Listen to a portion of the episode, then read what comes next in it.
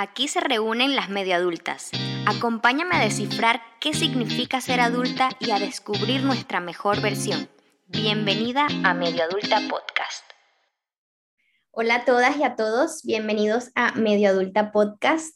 Yo soy Erika Goncalves y hoy vamos a hablar sobre resiliencia, esa palabra que tanto hemos escuchado en psicología, ser resilientes ser fuertes y salir adelante cuando nos llega una situación difícil, cuando estamos en una crisis y tenemos que usar las herramientas que tenemos nosotros mismos para poder superar esas adversidades. Y hoy tengo una invitada muy especial que siento que nos va a inspirar con su historia, nos va a motivar. Ella es Carla Barreto. Carla es escritora y motivadora, autora del libro todo comienza en la cabeza. Nos cuenta el proceso de atravesar y trascender de un diagnóstico de un tumor cerebral. Con este proceso, ella nos cuenta que surge un cambio de prioridades y propósito de vida y actualmente Carla vive en Málaga, donde colabora impartiendo charlas y talleres motivacionales a centros de rehabilitación y recuperación a pacientes y familiares. A través de su experiencia y herramientas de gestión emocional, hoy vamos a estar hablando sobre ser resilientes. Carla, muchísimas gracias por estar aquí, por aceptar mi invitación a Medio Adulta y estoy muy emocionada, muy emocionada porque gracias a Instagram logramos esta conexión y siento que el podcast es esa excusa perfecta para conectar con gente como tú, gente que inspira y que aporta temas en las redes sociales que ayudan a otras personas. Entonces quiero que nos cuentes tu experiencia, como tú lo dices en tu Instagram, ¿quién era Carla antes del tumor? ¿Cómo era tu vida antes de eso? ¿Qué fue lo que te pasó? Bueno, primero que nada, Erika, agradecerte por el espacio. Realmente estos espacios son súper importantes para la comunidad en general porque eh, a veces no nos, no nos ponemos en la situación de cuántas personas están ahí a la espera de este contenido que, ayuda, que aporta, que suma y, es un mensaje en general. Em, bueno, Carla, eh, antes de que me sucediera el tumor, para poner un poco en contexto a, quienes no me conocen, yo escribí un libro a raíz de una experiencia de, trascender y atravesar el proceso de un diagnóstico de tumor cerebral. Eh, antes de eso, era una persona completamente medida por objetivos, es decir, a nivel personal, profesional, eh, familiar, si yo no alcanzaba el objetivo, pues era súper autoexigente. Eh, en realidad había gran parte de mí que me medía por el trabajo. Ciertamente, ahora entiendo que somos más que trabajo, pero esa era una parte de mí que, que abarcaba un 80% de lo que representaba Carla. Entonces era muy abocada a mis funciones laborales, eh, súper adicta al trabajo. Eh, por trabajabas? He trabajado en corporaciones, te puedo decirle varias, pero la industria del petróleo y del gas. Wow. Así que es una empresa como tal que es muy exigente. Yo soy ingeniero de profesión y bueno, yo, entiendo que ahora cambié de industria y todas las industrias son exigentes. Pero esta precisamente tiene un, un porcentaje menor de mujeres. Las mujeres solemos en esa industria autoexigirnos mucho más, como que se nos impone estar al mismo nivel de no sé qué, porque eso es algo que nos autoimponemos. Entonces son creencias que nosotros llevamos y bueno, y con, este, con esto lo que te quiero decir es que ese era mi patrón. Ahora vivo en esa lucha, en esa pelea interna de no regresar a ese patrón porque lo tengo súper identificado. ¿Por qué? Porque, porque no es sano, porque no me hace bien, porque no me genera equilibrio en mi vida con mis otras eh, funciones. Ahora soy mamá, soy, soy hermana, soy hija, soy muchas otras cosas. Es que en realidad eh, normalmente nos etiquetamos y eso es un grave error humano. No, porque yo soy creadora de contenido, porque yo soy ingeniero. Y somos tantas cosas, Erika. Somos novias, somos esposas, somos hijas, somos... Y en todo nos, nos podemos destacar, o en todo podemos dar nuestro aporte y nuestra esencia. Y, esto quiere decir que somos buenas a nuestro modo. Entonces, yo era Carla la trabajadora. Carla la empleada y de ahí yo con eso me exigía muchísimo. En, ese, en esa autoexigencia elevadísima, pues nada, yo para no regresar a mi casa eh, en la noche, luego de la jornada laboral, porque salía 8 de la noche de mi jornada laboral, pues me hacía cualquier otra actividad que me, que me llevara, qué sé yo, cursos, eh, certificaciones. para siempre, siempre tenías que estar ocupada. Ojo, que eso también me ayudó a identificar luego, eh, porque ahí hay un trasfondo.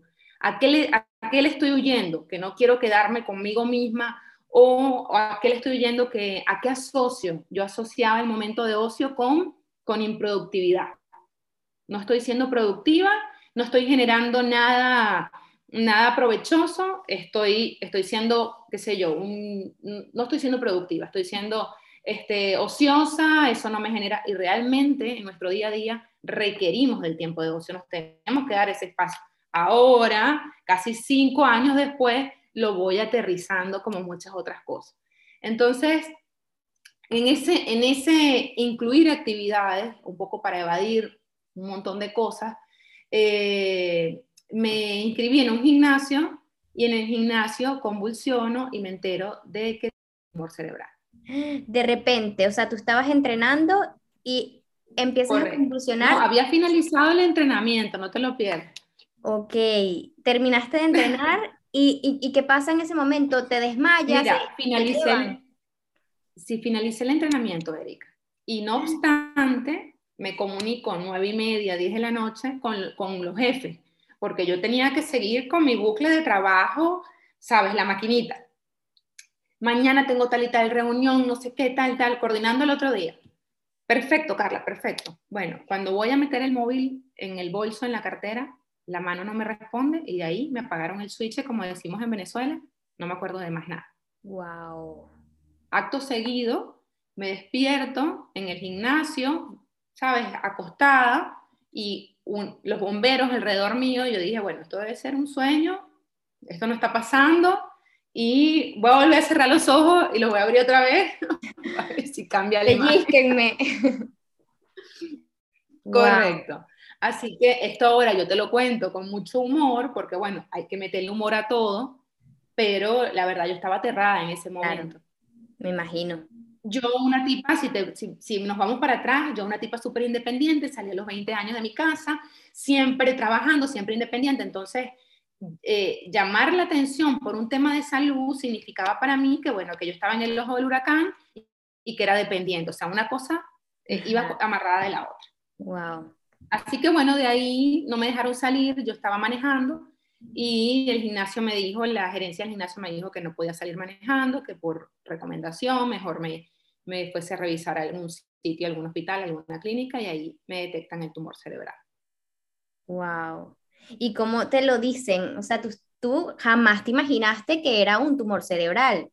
O sea, yo creo que a cualquiera de nosotras nos pasa eso en el gimnasio y creemos que es que se nos bajó la tensión, que, que me desmayé porque no desayuné.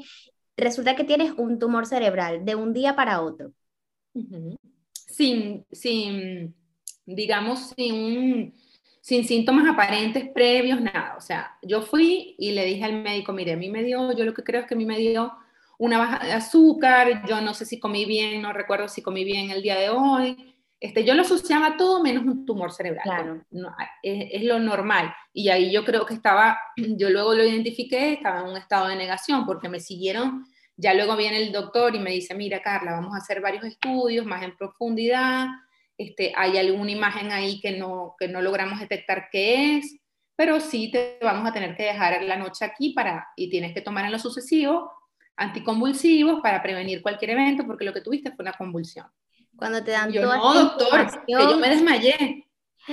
Y cuando te dan toda esta información, tú, eso, tú estabas en negación, pero luego cuando ya te diste cuenta que realmente e, eso te estaba sucediendo a ti, que no era una película, no era que le estaba pasando a otra persona, sino que tú tenías un tumor cerebral, ¿qué fue lo primero que pensaste o cómo, cómo lo, lo, lo tomaste?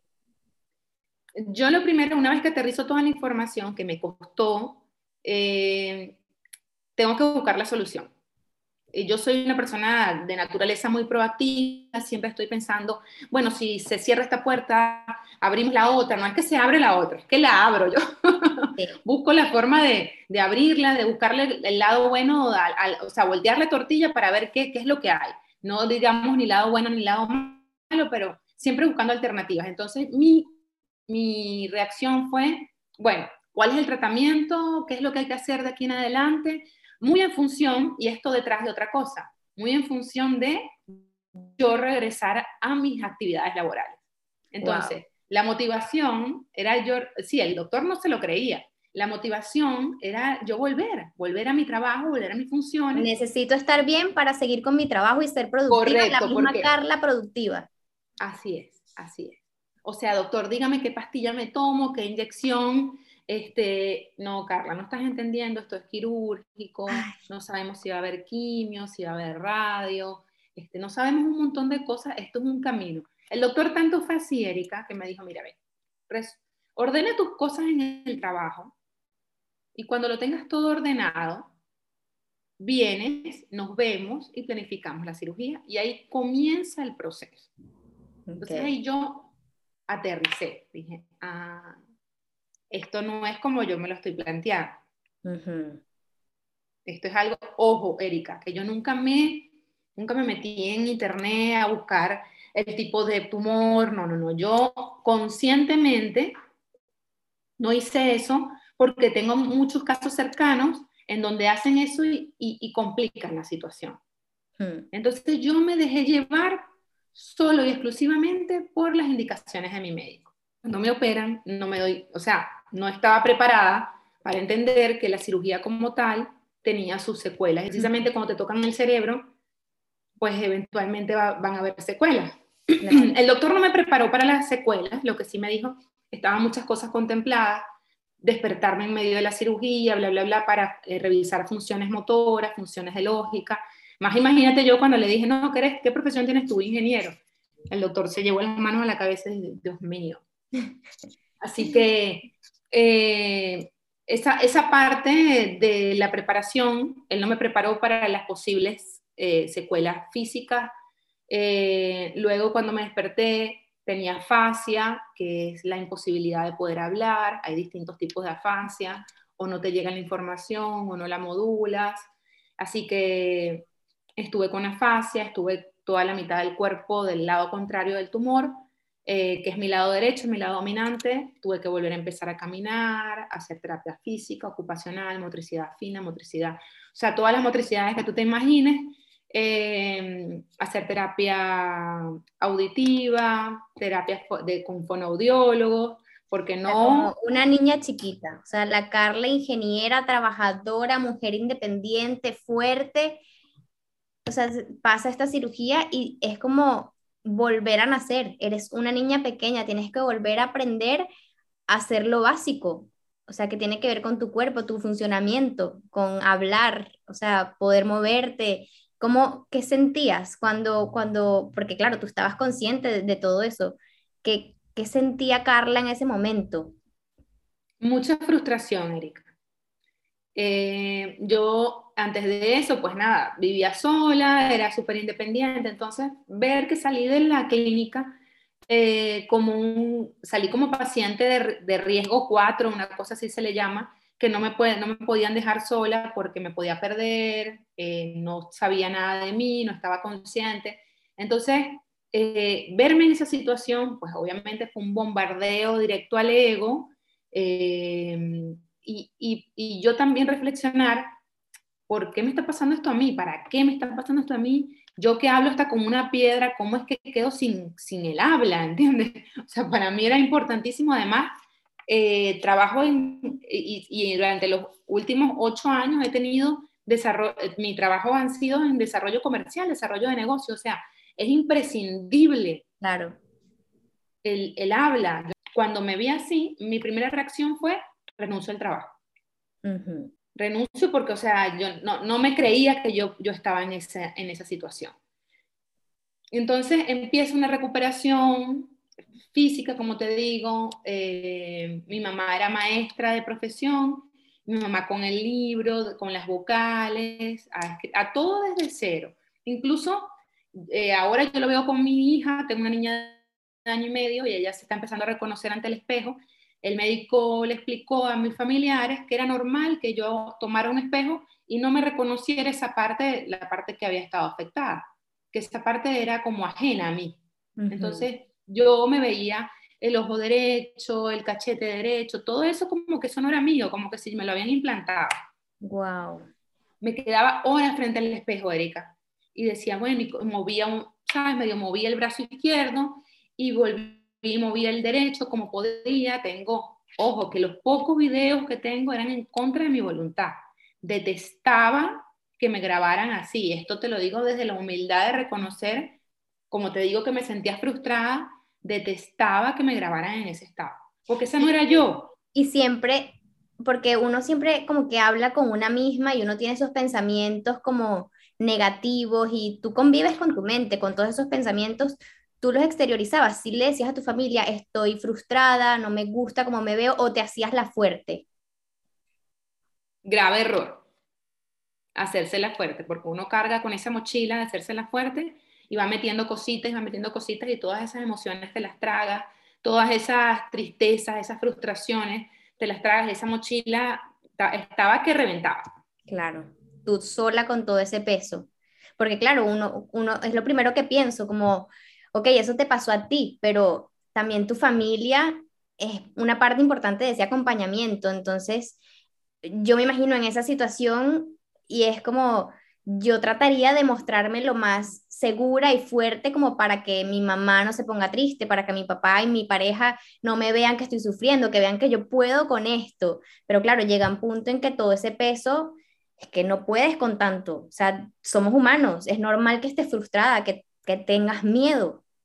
Claro, y se vuelve incluso en contra de estas personas, porque tú, en, en función de no querer demostrar esas emociones que son normales, ahora lo, lo sé, lo he estudiado y lo entiendo, pero en función de querer tapar esa, esa, esa vulnerabilidad, esa tristeza, esa, ese miedo, porque hay mucho miedo y hay mucho temor, en, en función de eso vas eh, eh, acumulando, acumulando, acumulando, y obviamente es, natural que llegue un punto en que explotes, que explotes llorando, que explotes, qué sé yo, eh, em, gritándole a tus familiares, que explotes.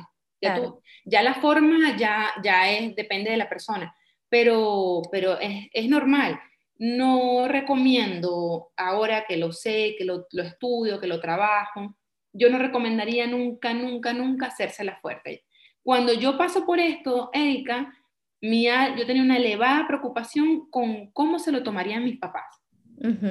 Incluso viajo a Venezuela a decirle personalmente a mis papás que me acompañen, me, los, llevaba a Colombia, que yo, a mí mi cirugía me la hicieron en Colombia, que me acompañen a Colombia, pero yo no me imaginaba diciéndoles por teléfono, hola papá, mamá, ¿saben qué? Tengo un tumor y me van a operar y el tumor lo tengo en el cerebro. Mm. Eso a mí me aterraba, porque no quería, quería evitarles la preocupación, pero la preocupación a un padre no se la vas a evitar nunca, claro. si tengas una gripe. Así que ahora que soy mamá lo entiendo. Sí ya sea que se lo digas por carta, por email, como se lo digas, es natural que, se preocupe. Entonces, pero yo, yo estaba muy, o sea, mi energía se iba en eso, en evitar, en estar bien, en estar firme, en estar la Carla inmaculada, aunque no pudiese hablar, aunque no me pueda mover, aunque, aunque no pueda caminar bien ni escribir, aunque estuviese aterrada por dentro, yo tengo que aparentar que todo está bien. Grave error. Grave error porque por algún lado se rompe la cuerda. Claro. ¿Y, recuerdas algún día que hayas estallado, que hayas dicho como... O, o, que hayas pensado, es, es que no puedo más, o me rindo, o pensaste en rendirte, como es que no está funcionando, no veo cambios, no veo que estoy mejorando. Sí, incluso hubo un evento en, en la misma terapia. Eh, cuando pasa esto, el planteamiento es que hiciera terapia terapia relajada, o sea, un par de horas de terapia para ir viendo la evolución. Y yo dije que no, que más terapia, más terapia, y lo escribía, más terapia, yo quiero más terapia, total es que hacía de cuatro o cinco horas de terapia en el día, y llegaba a mi casa y otra vez terapia con mi mamá, con el cuadernito, todo esto. eh, durante la terapia, eh, si una crisis de, de, decir, no, esto no es para mí, yo suelo, yo eh, antes de que todo esto me pasara, yo soy muy, muy torpe con, con aguja, con motricidad fina, o sea, a mí no me gusta, a mí eso me genera estrés, o sea, pintar, ahora lo he convertido porque sé que me ayuda para otras cosas. Entonces, había una actividad de motricidad fina donde era meter unos palitos en unos huequitos entre que la mano no me daba, el equilibrio, la cosa, yo transpiraba, y la frustración y la rabia, todo se acumuló, me paré de la silla como pude, y le dije a mi hermana, nos vamos. Y mi hermana me dice, ¿qué pasó? No, nos vamos, nos vamos, nos vamos, era lo único que yo podía decir, nos vamos, chao, nos vamos, nos vamos, imagínate encima sin poder comunicarme bien, sin poder decir, lo que pasó fue que estaba haciendo esto y esto, todo lo que te estoy explicando a ti, ¿no? Entonces salió la terapeuta y me, le dijo a mi hermana, sí, vayan y tómese un café, que se relaje un poco porque ella está muy tensa. Esa terapeuta luego nos hicimos, hicimos una relación muy cercana y finalmente terminó escribiendo el prólogo de mi libro, redactando el prólogo de bonito. Y entonces ella empezó a hablarme sin interactuar conmigo porque yo era poco, se dio cuenta que era rígida, que era muy estructurada, que era muy autoexigente, sin yo decirle nada. Ella era experta en grafología, que son las personas que con la escritura, imagínate, con lo poco que yo podía escribir, que con la escritura ella, ella saca características de la personalidad. Entonces ya me sacó la ficha y me iba trabajando en función de eso. Entonces ella me decía, mira Carla, en este proceso que tú estás viviendo, y ahí yo lo aprendí con ella, no tienes que buscar las razones ni por qué te estás pasando esto Busca el para qué, el propósito. Hay algo que tú quieras hacer, un mensaje que tú quieras dar a raíz de esto, a quién tú le puedes enseñar, no ahora, pero ya cuando tú superes esto, cuando tú te consideres ya más segura. Ojo, Erika, que internamente también hay mucho trabajo por hacer. Porque aunque físicamente, y esto yo, yo siempre lo recuerdo ahora que estoy prestando apoyo para actividades de recuperación, para centros de rehabilitación y de recuperación, lo hablo abiertamente con, con los especialistas, eh, que aunque físicamente la persona recupere toda su, su, motricidad y toda su movilidad, hay un trabajo interno que hay que hacer de gestión emocional que no es lo que está a la vista, que, que, lo que está a la vista es la punta del iceberg, pero adentro está todo, es, todo lo demás que está dentro del, del mar, del agua. Entonces, eh, eso hay que trabajarlo, por eso te hago tanto énfasis que la solución no es omitir la emoción, ni, ni tampoco hacérsela fuerte, ni, ni hacerle resistencia a la emoción. Las emociones hay que atravesarlas. ¿Te sentiste triste? Atraviésalo, manifiéstalo. Eh, cuando lo exteriorizamos, no es que lo haga de menos la emoción, es decir, cuando lo exteriorizamos y lo compartimos, no lo minimiza, pero lo hace más llevadero, lo, lo qué sé yo, lo, lo esparces y, y, lo, te sientes como que, bueno, con un peso menos, llámese alegría, llámese... Porque, porque ¿qué pasa cuando tú estás feliz y tú lo quieres compartir? No sabes lo que me pasó, estás loquita por contárselo a alguien, ¿cierto? Pero ¿por qué no estás con ese mismo furor? No sabes por qué estoy triste. No, pero es una emoción también. Entonces, eh, hay mucho tabú con, con las emociones, no hay ni emociones negativas ni positivas con ciertas emociones que, son, que no nos hacen sentir bien. Eh, y hay mucho tabú con eso. Y eso está muy relacionado con, con la resiliencia, que es el que vamos a hablar ahora. Eh, y yo creo que hay que atravesar las emociones para, para, un poco cerrar tu pregunta con que sí, si tuve un evento y, y, en ese momento no lo supe gestionar, me sentí frustrada, me sentí triste, con rabia, no entendía por qué estaba pasando eso, al, al, rato obviamente volví, no volví muy aterrizada con lo que tenía que hacer, pero volví con esa idea de que yo me había puesto un propósito antes de la cirugía y era recuperarme en un tiempo X. Obviamente antes de la cirugía eh, yo hice una programación, yo había ya hecho la certificación de, de programación neurolingüística y ahí vagamente en algún lado de mi cabeza estaba reintegrarme al trabajo, estaba toda esa información con la cual ya yo me había programado. Que eso eventualmente no sucediera en el orden que yo lo había programado, bueno, eso es otra cosa. ¿Cuándo pensaste en que podías escribir un libro? Mira, eh, yo no renuncié, lo pensé, me lo, me lo planteé. Los jefes no me dejaron renunciar por precisamente para, yo pienso que un poco, o sea, para no descartar a un empleado por una, por una situación de salud. Eh, ellos estaban muy contentos con mi gestión y obviamente estaban contentos y ellos me dieron mi tiempo de recuperación. Me dijo, Carla, cuando ya salgas de todo tu proceso de terapias y todo esto, ya luego lo conversamos, lo hablamos, vemos cómo estás y cómo te sientes. Em, esto, eh, para, yo me planteo, Erika, escribir un libro cuando recibo el diagnóstico. Y de hecho, em, lo escribo en una agenda.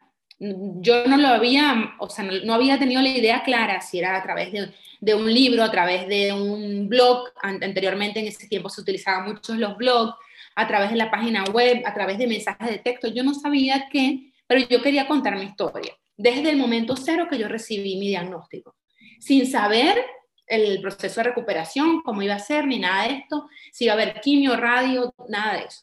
Entonces, eso yo lo escribí en una agenda, en aras de que no, de que como muchas cosas se iban a ver perdidos, escribí las claves de los bancos y escribí, pues quiero escribir un libro. Imagínate lo estructurada que, que, era y que soy, que escribí la clave de los bancos. Bueno, y las claves de todos los correos y todas las claves. Y bueno, voy a escribir un libro y sí me, me explayé porque siempre escribía mucho, soy de mucho escribir, hago notas, me encanta escribirle cartas a todo el mundo, eh, sobre todo a mis afectos más cercanos. Y ahí escribo, voy a escribir un libro, ta, ta, ta, que se trate acerca de esto, del optimismo. Estaba muy, había muchas ideas. Entonces, en la, en la, terapia retomo el tema del libro y entre las cosas que me vamos conversando, le digo, mira, ¿sabes qué? Cuando logro también retomar un poco de habla, yo quiero escribir un libro. Buenísimo, Carla. Además, imagínate, imagínate que, el día, que en un futuro eh, tu libro pueda llegar a esta fundación y dar un mensaje de que así como tú fuiste paciente, y de ahí nace la idea de acercarme yo a, a centros de rehabilitación. Así como tú fuiste paciente y pasaste por todo este proceso, eh, eh, que, que, que, tú cuentes tu historia, que estás recuperada y cómo lo llevas, y eso es, tú, tú no sabes realmente, Erika, si yo hubiese tenido un referente en el proceso de recuperación, como lo soy yo, eh, que me diga, mira, sabes, es normal que sientas esto, es normal que sientas lo otro, yo pasé por esto, bueno, hubiese sido de mucha ayuda, pero yo a mi alrededor no tenía ninguna referencia de alguien que se hubiese recuperado. Ahora yo a honores hago eso, me contacto con las personas o se contactan conmigo y les hablo por Instagram, me llaman por WhatsApp, eh, por, por toda Latinoamérica. Y le digo, mira, es normal que sientas esto, es normal que sientas lo otro, porque bueno, es un intercambio cuando tú, tú enseñas, aprendes también. Y a mí, para mí, es de gran valor contar mi experiencia, hablarles de que, bueno, de que ciertamente, como hay oscuridad, y pasé por momentos muchos de oscuridad, también sale el sol y, está la luz. Y, y, tenemos que en nuestro día a día lidiar con eso, con que somos luz y oscuridad. Y te lo digo en el día a día, es un entrenamiento. En el día a día, porque esto es todos los días. No es que hay días buenos y hay días malos, no. Todos los días tienen su cuota de cada cosa. Y que hay cosas que, que no podemos controlar, por más que tú trates de tener toda tu vida estructurada, que seas una persona emprendedora, independiente, la vida es difícil y la vida a veces nos sorprende con cosas inexplicables, como lo que te pasó a ti, o de repente una pérdida de alguien muy cercano y te desconfigura todos tu, tus planes, tu emprendimiento, y tienes que hacer una pausa y, y ahí es cuando llega la resiliencia. Hay gente que, ¿cómo sale de este tipo de situaciones difíciles? Hay gente que lo hace a través del humor, por ejemplo, de no tomárselo tan en serio y, y se apoyan en el, en el humor o gente que se apoya mucho en la música. ¿Cuántas canciones no nos han hecho salir adelante y que nos han dado esa fuerza? Eh, no sé, ¿qué otras maneras crees tú que, que te ayudaron a ti a ser resiliente? Mira, la resiliencia yo creo que no es solo tener adaptabilidad con el proceso que nos está ocurriendo, con eso que llamamos negativo o adverso, como te digo, eh, yo creo que hay que amigarse un poco con la incomodidad y a, esto me a eso me refería con eh, el, día a día. Porque amigarnos con la incomodidad nos hace más flexibles, más adaptables. ¿Y por qué hago tanto énfasis en nuestra día a día? Porque, bueno, si, si tú no tienes un entrenamiento diario con las cosas pequeñas en tu cotidianidad para eh, reaccionar de, de, una o determinada manera, cuando te pase un gran evento, llámese una pérdida, llámese que quedes desempleada, lo que sea, porque a veces lo que es gran evento para mí a lo mejor no lo es para ti. Pero si no tenemos ese entrenamiento diario con las pequeñas cosas, por ejemplo, siempre pongo el ejemplo de cuando llegas tarde a una reunión. Bueno, sabes, te disculpas, no pasa nada, eh, reprogramas, achicas la, la programación que tienes, eh, sabes, eso es adaptarte y te vas, a vas adaptándote en el camino. Si no lo hacemos en nuestro día a día, cuando pasen esos grandes eventos que son de, de, gran impacto para nosotros, no vamos a saber cómo gestionarlo. Entonces, mucha, mucho de la resiliencia nos habla de no solo adaptarnos con el evento que creamos adverso o negativo, sino también aprender de este y aprender a convivir con esto. y, y, yo pienso que a, a, amigarnos no solamente con la incomodidad, sino también cómo reaccionamos ante el sufrimiento, cómo vemos el sufrimiento, cómo lo canalizamos, cómo reaccionamos ante el sufrimiento. Lo vemos como algo adverso, como un enemigo, o realmente lo, lo miramos, lo atravesamos, lo transitamos en el, en el buen modo. Es decir, ¿sabes qué? Así como ayer estuve feliz y alegre, hoy, hoy me siento triste porque me pasó esto y esto y esto. Exteriorizarlo. Y si no lo exteriorizamos, pues en nuestro diálogo interno, que como tú dices, tenemos una relación constante con nuestra mente, decirnos, está bien, Erika, Hola Erika, mirarte al espejo. ¿Sabes qué? Está bien que no te sientas bien hoy. Está bien que dejes la grabación del podcast para mañana. No va a pasar nada. Está bien que te sientas triste, está bien que te sientas frustrada, está bien, porque esas son las emociones y de eso se trata la, gestión de emociones. No hay ni emociones buenas ni emociones malas. Son emociones y hay que transitarlas.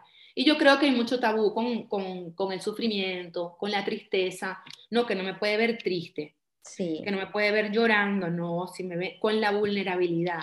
En resiliencia se habla mucho de que resiliencia no es la persona fuerte. Una persona resiliente no es la, una persona fuerte.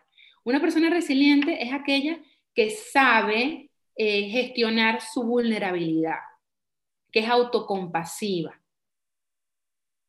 que tiende a tener un pensamiento flexible, eh, ¿sabes? Que sabe que, y entiende que, bueno, que hay días buenos y hay días no tan buenos.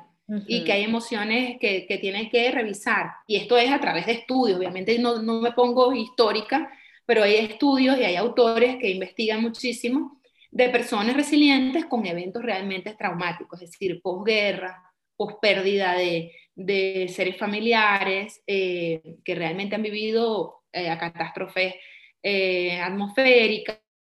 Entonces, realmente traumas y cómo ellos los, los abordan.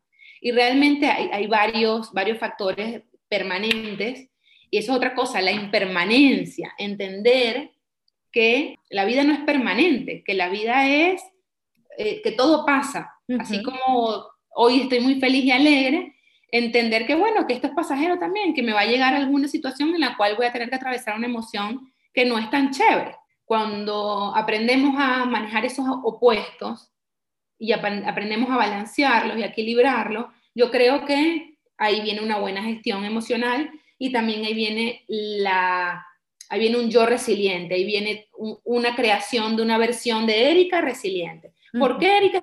Bueno, porque Hoy, sabes que me caí, literalmente me caí, me, doblé el pie y bueno, algún aprendizaje eh, me va a generar esto. A lo mejor necesito estar un poco más en reposo y no estar tanto en movimiento. Me va a servir para ponerme al día con las series de Netflix.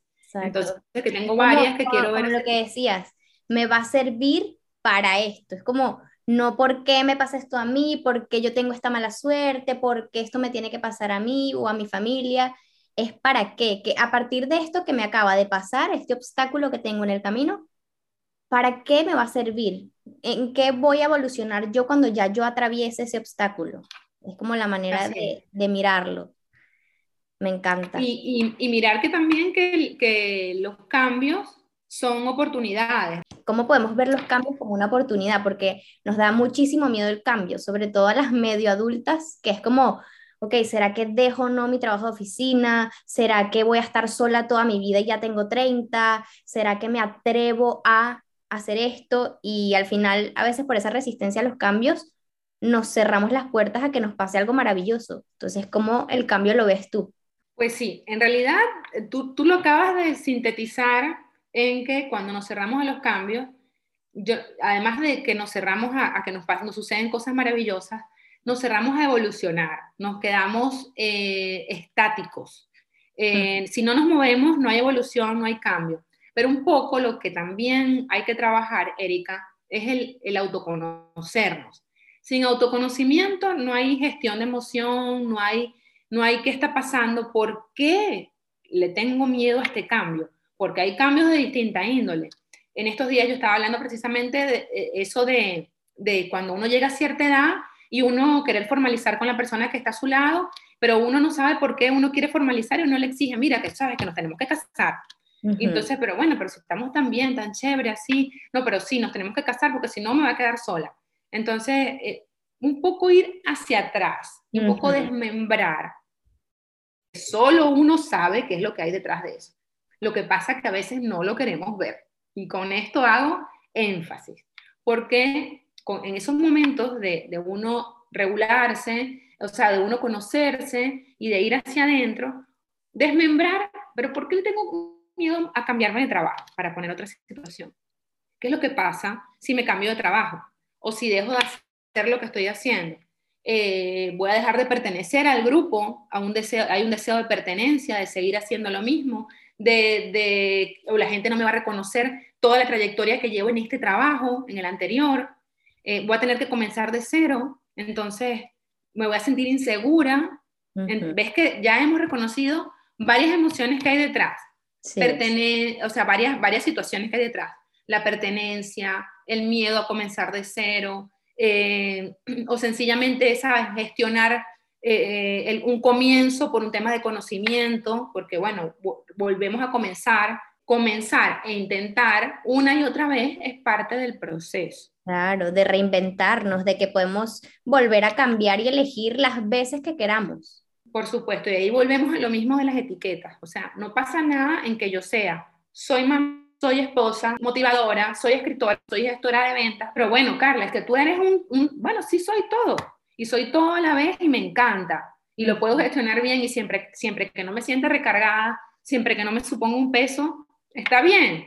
Sí. O hay gente que le gusta andar con el peso, ¿entiendes? Que si no está estresado no está bien, ¿entiendes?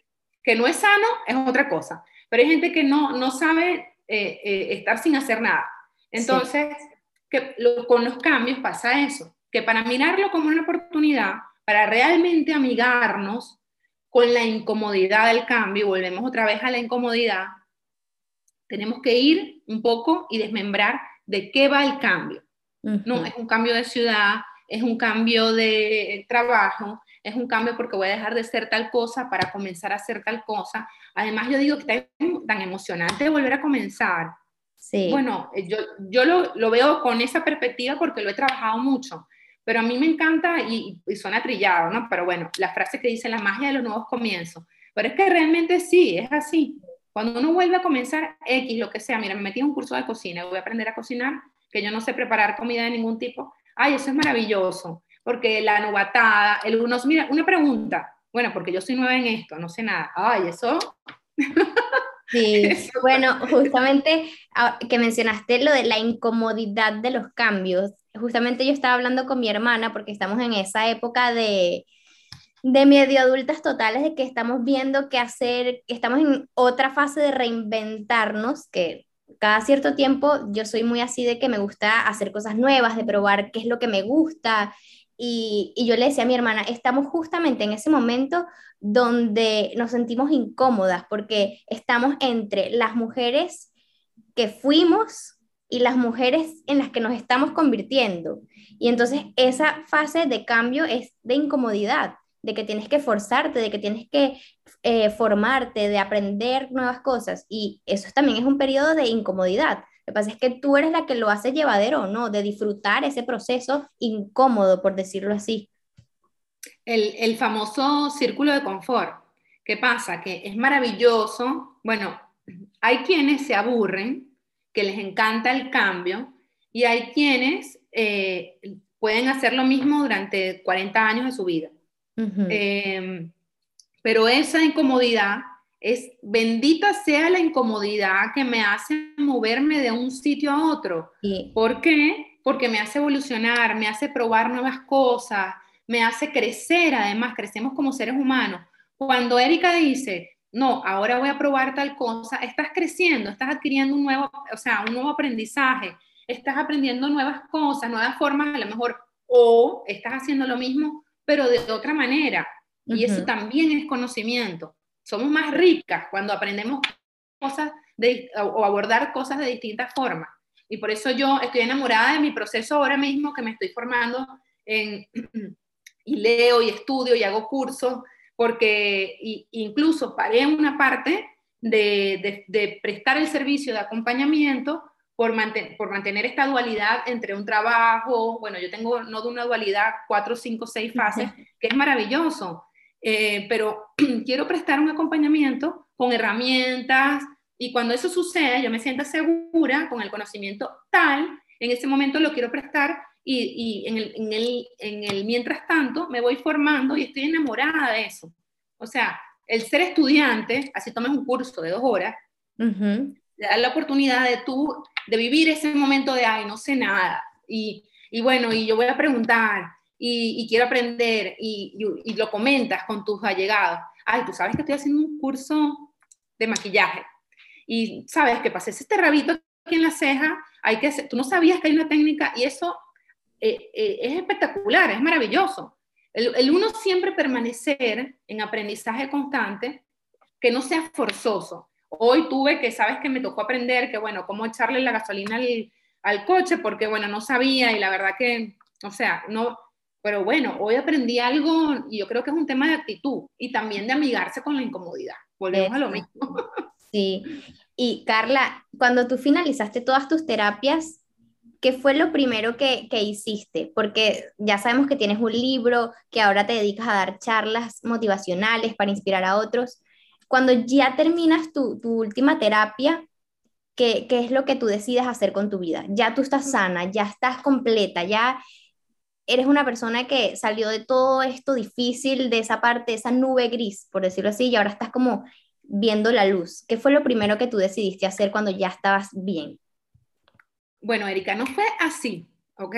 Yo regresé a mi trabajo intentando recuperar esa versión de Carla, la que yo solía hacer antes de la cirugía y antes de todo este proceso de recuperación.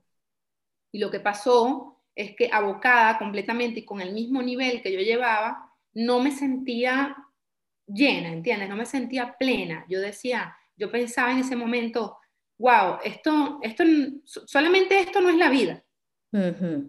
Y además, eh, sufres, y con esto no, uso la palabra sufrimiento literal, pero atraviesas un, un proceso de, de aterrizaje de, de, prioridades. O sea, lo que para ti antes era muy importante, por verte precisamente en esa situación de salud, en donde, ¿sabes?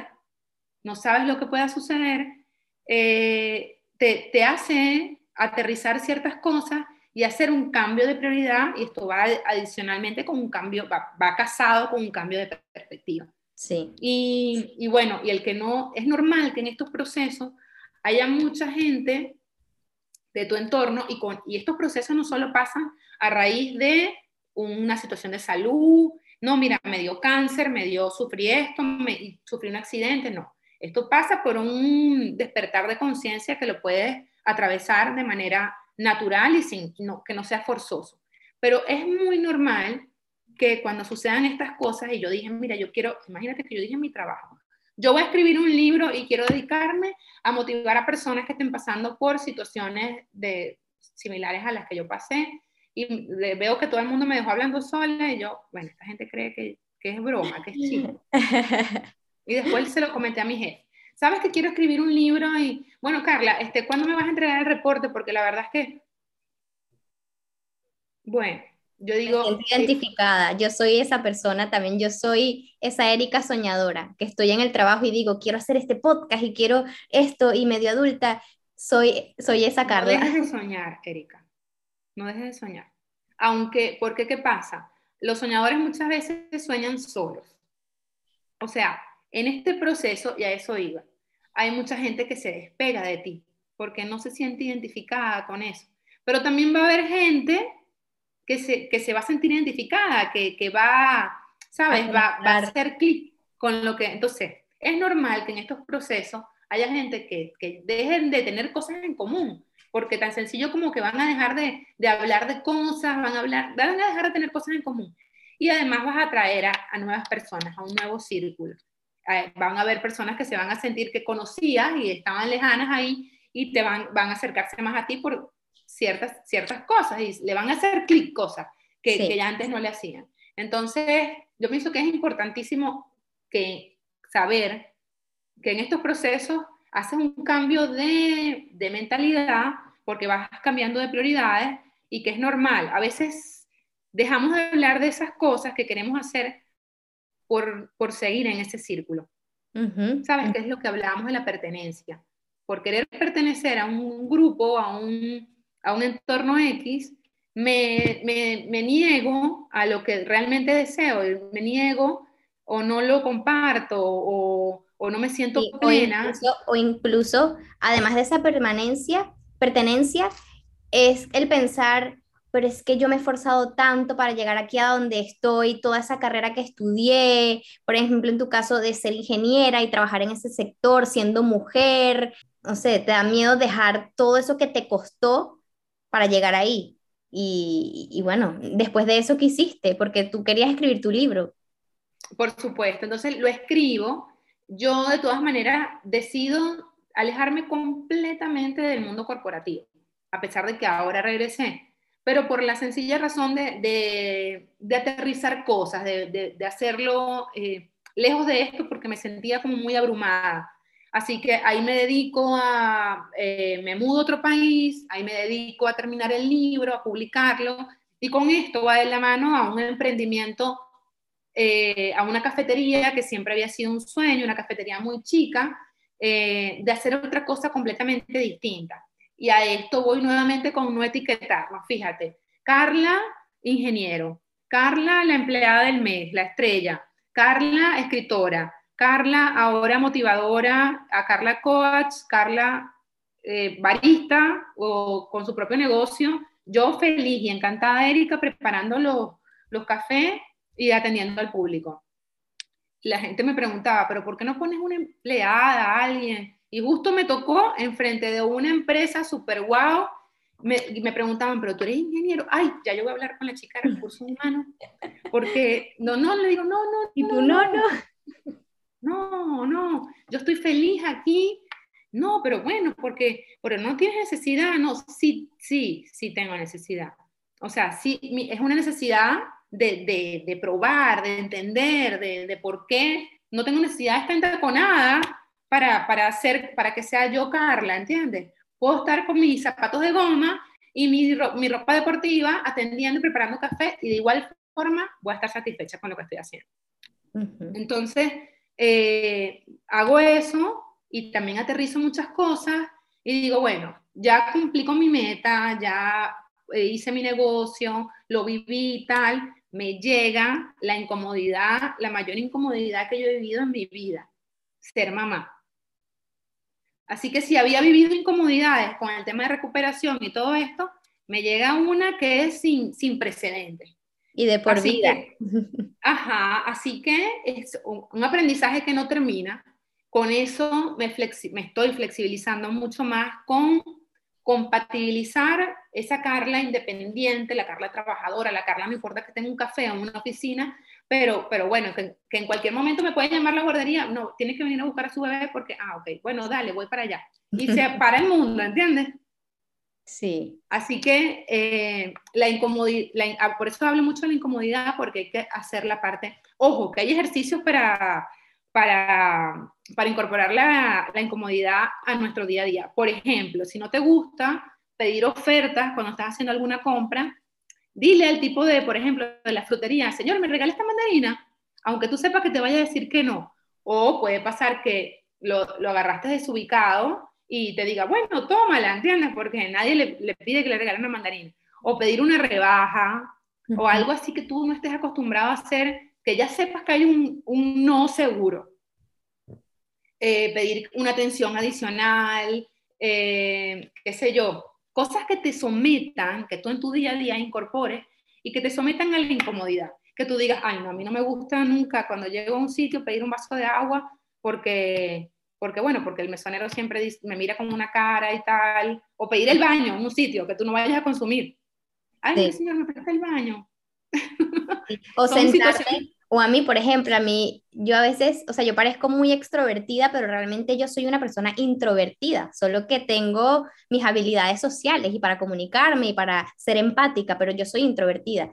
Y muchas veces me pasa que, por ejemplo, en mi oficina, que somos 200 personas, a mí me gusta estar sola comiendo, viendo mis videos, leyendo, y como que a veces yo me he retado a mí misma diciendo, hoy voy a comer con este grupo de gente que no conozco de la oficina, los que hablan inglés, para retarme a mí misma y incomodarme. O sea, sí me he visto en esa situación de que yo misma busco incomodarme, como hoy sí voy a sentarme con los extraños y tengo que socializar. Y al final siempre, o sea, nunca me arrepiento de haber tomado esa decisión incómoda. Fabuloso, porque además la satisfacción que sientes, uno, no te cierras al, cambio, no te cierras al aprendizaje. Siempre hay algo que tú, o sea, llegas hablando de eso porque por la satisfacción, llegas a tu casa, ay, sabes, mi amor, hice esto y esto y esto hoy, la verdad que me sentí, porque ver, vernos, obviamente da miedito, ¿no? Esto, pero bueno, hay que lanzarse, hay que hacerlo. Hoy me voy a sentar a comer con el grupo que, que no conozco y voy a empezar a hablar como que sí, como que si nada, como que si yo hablo con todo el mundo, y como que esto es normal para mí. Y, eso es someterse a la incomodidad. Y la satisfacción que se siente después, sí, sí, sí, sí, totalmente. Y cuando empezaste a hacer tus talleres, porque, no sé, me interesa mucho ese tema del coaching, ahora que también tú estás en, en, ese tema metida y que en tus redes sociales también compartes todo este conocimiento que has estudiado y de tu experiencia personal. ¿Dónde haces estas charlas? ¿Cómo podemos buscarte, contactarte para este tipo de formaciones? Sí, bueno, fíjate, ahora mismo solamente estoy colaborando con, con un par de centros eh, de recuperación em, y de recuperación física, sobre todo de rehabilitación y todo esto. Ahí imparto charlas, imparto talleres, em, un poco, a veces leo, eh, con solo leer fragmentos del libro, la gente se siente muy motivada, eh, publico también. Lo que te hablaba de que de, que de repente esas, eh, yo me había planteado a inicio de este año con la certificación que ya tengo de programación neurolingüística, bla, bla, bla, empezar a hacer, eh, ¿sabes? Mentorías uno a uno, mentorías grupales. Lo, lo dejé un poco para después porque las herramientas que voy adquiriendo son tan maravillosas, es que no quiero iniciar sin, sin poder brindarle ese tipo de acompañamiento y sobre todo que estoy atravesando en esta misma formación, estoy haciendo un máster de coaching integrativo, que es gestión emocional con mindfulness, que estoy en un proceso de autoconocimiento que, que realmente no puedes acompañar a otros sin, sin atravesar ese proceso tú. Entonces, eh, y ahí vamos con que, bueno, ahora mismo no es el momento, pero sí, sí colaboro con, con impartiendo charlas, impartiendo eh, talleres, como bien mencionas, y obviamente llevando el libro a, lugares que, bueno, que nunca me hubiese imaginado llevarlo. A club de lecturas de, cuidados paliativos, em, participé en el club de lectura, me leyeron por un mes, es un club de lectura de cuidados paliativos de personas em, con cáncer y me leyeron y compartimos en un evento, a ese tipo de eventos en donde en donde pueda participar, ya sea online, eh, hablando de resiliencia, hablando de procesos de recuperación, de optimismo, de amigarnos con la incomodidad, pues yo activa, activa 100% y sobre todo, bueno, aprender a manejar que no cuento con el, con el 100% de mi, de mi tiempo. Entonces, es un poco compatibilizar todas mis fases de, porque no soy Carla solamente la motivadora, y no soy Carla Coach, nada más no soy solo eso. Y me encanta. Exacto. Bueno, Carla, en verdad espero que, que este podcast le haya llegado a mucha gente. Sé que las personas que lo escucharon, algo les habrá quedado, algo habrás motivado y algo le habrás movido la fibra a alguien en quien sabe en qué parte del mundo. Y eso me, me emociona mucho. Y espero que mucha más gente te invite a otros podcasts porque tienes mucho que aportar y sobre todo admiro y valoro tu manera de, de, de ser resiliente, de que esta situación ahora tienes esta versión de Carla que motiva a otras personas, que a través de, de, ese, de ese momento difícil tú aprendiste y estás compartiendo esas herramientas con la gente que lo necesita, que quizás tú en ese momento no tuviste ese acompañamiento. Entonces tú con tu libro y con tus charlas estás motivando a estas personas que, que, lo necesitan. Entonces, bueno, yo voy a buscar tu libro en Amazon, ya lo voy a pedir, lo voy a pedir porque a mí... Mira, por acá les muestro, se llama Todo comienza en la cabeza porque literal, todo comenzó en la cabeza. Me encanta no, no es casualidad. Así que si lo pueden conseguir ahora en Amazon en versión Kindle y en versión eh, en físico, como ven. Y bueno, estoy en mis redes, eh, todos los días recibo mensajes de, de, buscar contactos y como puedo voy respondiendo. La verdad que no dejo de responder. Eh, nunca dejo de responder porque la verdad que es importantísimo el aporte. No sabemos a quién tocamos en estos sí. procesos o quiénes, quiénes realmente requieren de, una, de, un, de un acompañamiento, de un consejo, de un tips, de una ayuda, de una asesoría. Y esto es lo importante de hacer este y, y agradecerte, Erika, porque realmente ha sido fabuloso, eh, fabuloso el encuentro. Esto tiene muchísima tela por cortar. Sí. Te deseo muchísimo éxito en este camino y como lo acabas de decir, no dejes de soñar. No dejes de ser la diferente en la oficina y que habla de cosas que que nada tiene que ver con, con, el trabajo de oficina. Sí, y que tú también sigas persiguiendo ese sueño de impactar la vida de muchas personas, que seguramente lo vas a lograr, ya lo estás logrando. Así que bueno, muchas bueno. gracias Carla, un besito. Un abrazo y, fuerte, pero estar por Barcelona cerca y encontrarnos. Sí, claro que sí, aquí te espero por Barcelona. Un besito. Bueno, gracias. gracias.